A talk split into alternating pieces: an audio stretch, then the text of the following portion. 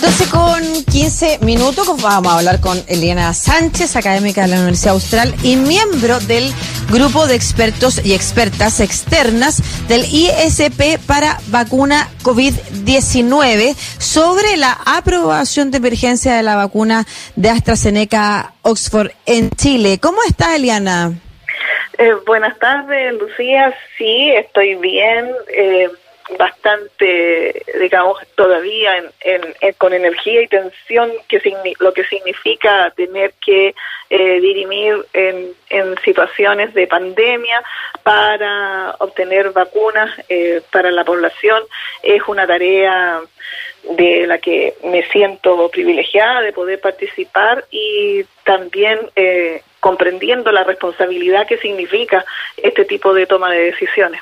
Claro que sí, y nosotras eh, y nosotros aquí le agradecemos efectivamente su no solamente eh, disposición a trabajar en un escenario tan complejo como ese y asumir el desafío de tomar esas decisiones con toda la responsabilidad que usted señala, sino además su disposición también a conversar con nosotros para hacer llegar la información a la ciudadanía de manera directa para que este sea un proceso informado que genere confianza, sobre todo en días cuando vemos que las redes sociales abundan las desinformaciones, las malas informaciones que podrían poner en jaque el proceso de inoculación en Chile. Sobre eso, partamos preguntando entonces, Eliana, ¿cuáles son las razones por las que, o los primeros procesos de examinación por los que pasa la vacuna antes de ser aprobada para su uso de emergencia?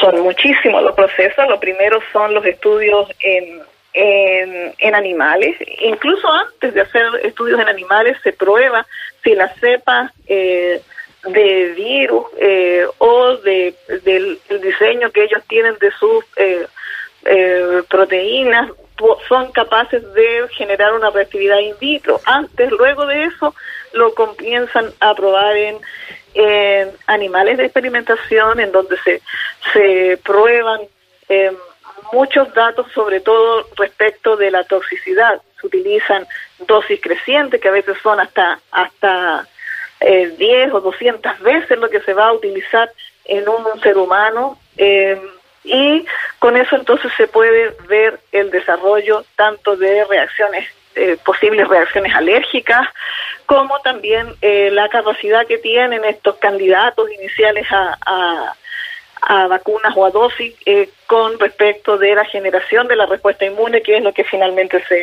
se, se busca. De, luego que se prueban incluso en varias especies de animales que parten con, con ratones, pero que el ratón y la, y la rata no desarrollan la, la enfermedad del, del COVID-19. Entonces, lo que hay que hacer es buscar animales que si bien sea fácil estudiar todo lo anterior, sean capaces de desarrollar la enfermedad eh, eh, a nivel eh, broncopulmonar como lo hace el humano y ahí entonces se tiene que recurrir a los eh, primates no humanos que son los monoresus generalmente que se utilizan y que alguien ve que sí se están utilizando eh, monos y que las personas animalistas a lo mejor pudieran sentir que esto no es necesario, pero es la especie de animal que puede entonces desarrollar la patología como, como el humano. Y antes, entonces ya cuando se está seguro de eso, eh, de cuánto es la respuesta inmune, de cuánto dura la protección, de que aquí en esta vacuna en específico se fijaban cómo era eh, la cantidad de anticuerpos generados a nivel eh, broncopulmonar, como también de la mucosa nasal, eh, con la dosis que inicialmente ellos habían esperado que una sola dosis pudiera proteger a la, a la población, tuvieron que eh, darse cuenta, eh, tomar la decisión de utilizar posteriormente una dosis de refuerzo. Y así entonces van usando, primero reclutan pacientes sanos para probar su, su vacuna, generalmente de, de grupos etarios eh, menores y a medida que ya van teniendo todos los datos de, de seguridad en especial y de eficacia van incorporando mayores grupos, incluso con comorbilidades o con de mayor rango etario. Muchas gracias, Eliana, primero por esta, eh, por este despliegue de información. Además, que interesante también que usted haya hecho mención a algo que a mí me había surgido como un interrogante que pudiéramos abordar eh, durante esta conversación, quizás más adelante, que tenía que ver efectivamente con el uso de animales y eh, el trabajo ético que hay también detrás, pese a que se pruebe en animales, porque eso también me imagino que está resguardado y hay, como usted bien señala, eh, un grupo de la población también muy preocupado de esos aspectos y nos parece bien, ¿no es cierto?, avanzar en un desarrollo científico ético en todos sus aspectos. Le quiero consultar sobre las pruebas que se hicieron en Chile, porque nosotros vimos a, por ejemplo, o, tuvimos acceso a través de las cuentas de algunos periodistas eh, que habían sido también o se habían prestado para el estudio. Eh, ¿Cómo fue ese proceso? ¿Qué fue lo que se observó en el proceso? Eh, nosotros no tuvimos a la, a la vista los datos que están en Chile, porque una de las cosas que eh, comienza a pasar y que por eso tal vez genera interrogantes, cómo si se hizo, si están eh, enrolados, por qué no hay, no está presentado esos datos. Los datos se tienen que presentar cuando ha transcurrido el tiempo que se estipula en el protocolo para decir podemos revelar, develar quiénes eran los que habían recibido la, la dosis de vacuna, quiénes eran los que habían recibido el control, que en este caso era otro tipo de, de la misma eh, de vacuna de, de adenovirus. Eh, que acá eh, entonces, esos datos son los que falta ir encontrando. Acuérdense que cuando uno se enrola en un, en un proceso hay un grupo control y un, un grupo vacunado. Entonces, tienen que pasar, transcurrir al menos 28 eh, días de, de haber puesto la segunda dosis para poder eh, saber cuáles son los resultados y ponerlos en las tablas y hacer las gráficas que, que se presentan en estos datos y que nosotros son los que con lo que podemos analizar y tener certeza de que los procedimientos eh, eh, estadísticos se han llevado eh, a cabo como corresponde. Nosotros analizamos eso, justamente la evidencia que está y la robustez de los datos presentados. Yo entiendo perfectamente el proceso, Eliana, eh, y sobre todo porque efectivamente cuando uno eh, forma parte voluntariamente de estos ejercicios, tampoco sabe si lo que le pusieron a uno es lo que eh, la gente reconoce como un placebo, ¿no es cierto? Como lo que no es la vacuna y, o si efectivamente a uno le pusieron la vacuna. Pero hay una pregunta que yo me imagino surge al tiro en la población y que es, ¿por qué entonces se, autoriza el uso de emergencia si estos datos todavía no han sido revelados? ¿Qué cosas hasta hoy ya son certeras y que permiten entonces autorizar este uso de emergencia, pese a que en todas las vacunas los estudios continúen para definir otros aspectos? Se van eh, considerando los resultados eh, con suficiente fuerza estadística cuando ya hay miles de personas en cada rama. Ojalá más de 5.000, mejor aún si hay más de 10.000. Y eso es el, lo, lo que se cumplió para el rango etario de entre los de 18 a 55 años. Hay mucha data eh, con respecto a ese rango etario eh, y de personas eh, que participaron en el Reino Unido, en Brasil y en Sudáfrica. Eh, para los otros bancos etarios que se han ido incorporando otros centros y otros países, todavía esos datos no están terminados. Mm, además que fue probado entonces y usted dice que se arrojaron altas datas en países con altos niveles de contagio. Eso también es un dato claro que hay que considerar. ¿Cuáles son y, también las si, me, permite agregar algo, además ellos fueron incorporando eh, personal de, de alto riesgo que le llaman, que no solo son las personas de posición comunitaria, sino que eh, personal que está al cuidado de enfermos, eh, funcionarios, decía, de sanitarios. Entonces eso también eh, da una, un, una, una, un dato acerca de la protección que pueden ir teniendo también estas.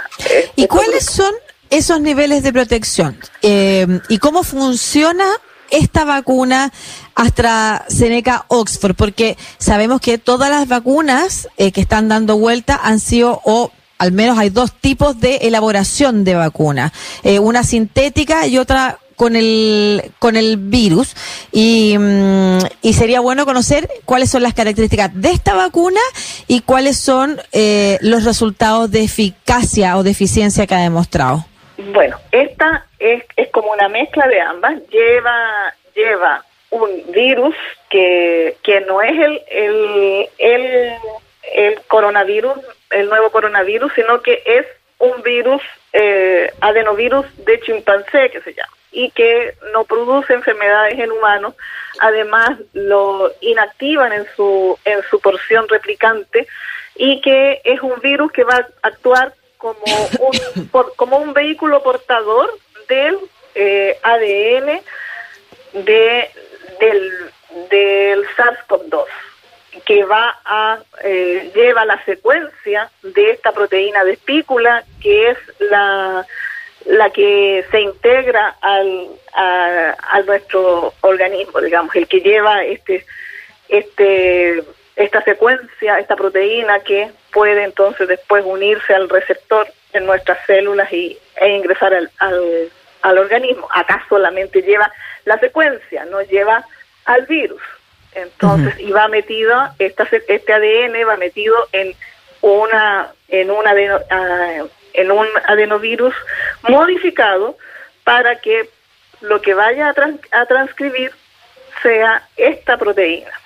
Entonces, en buenas cuentas, termina siendo un poquito como eh, la generación de la, de la primera, digamos, que era una ARN, aquí este es un ADN, tiene que pasar a el, al ARN mensajero y después entonces eh, producir la proteína que es la que genera, la que va a actuar eh, finalmente como el antígeno que nuestro organismo reconoce como, eh, como el, el, el agente externo el que genera y que activa la respuesta inmunitaria.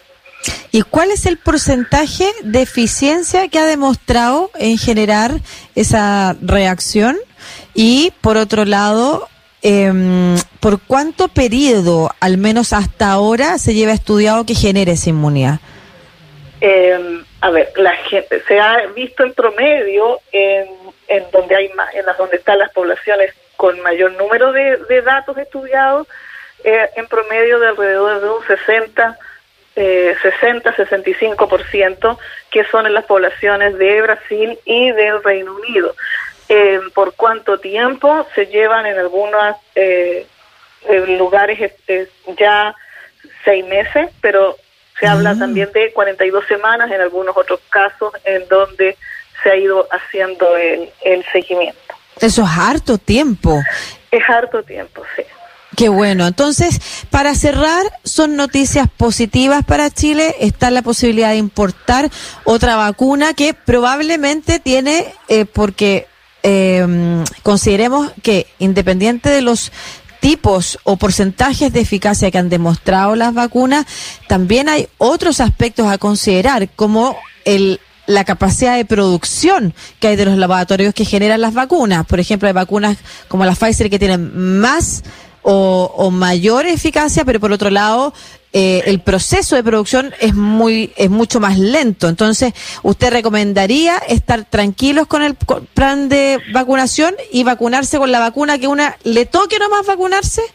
Exactamente, yo creo que esa es la postura. Aquí nosotros tenemos otro comité que es el que asesora eh, con eh, personas que están de al que es otro comité, el KBI, que tiene eh, personas expertas también en los planes de vacunación y que ellos van determinando entonces qué vacuna tiene el, la mayor eficacia en las poblaciones objetivos diferentes y que eh, puedan entonces ir eh, diseñando el plan de vacunación.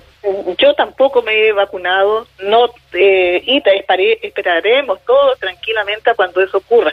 Hay algo que me gustaría mencionar, que es, eh, por ejemplo, que cualquier vacuna ha demostrado que eh, la inmunidad se desarrolla a partir de los 7 o 14 días después de empezar a aplicar la primera dosis, incluso a la segunda. Aquí con esta tenemos que a la primera, con una sola dosis, despliega una protección mediana, pero que dura, eh, no, eh, hay que poner el segundo refuerzo eh, alrededor de las cuatro semanas y que realmente en todo ese tiempo es que es lo que uno implica, o sea, no, no tenemos que estarnos cuidando, eh, además que ninguna vacuna ha demostrado 100% de eficacia y por lo tanto yo creo que el uso de las mascarillas tiene que ser importante a pesar de haberse vacunado, porque no, no sabemos si uno es ese porcentaje que no le tocó la protección.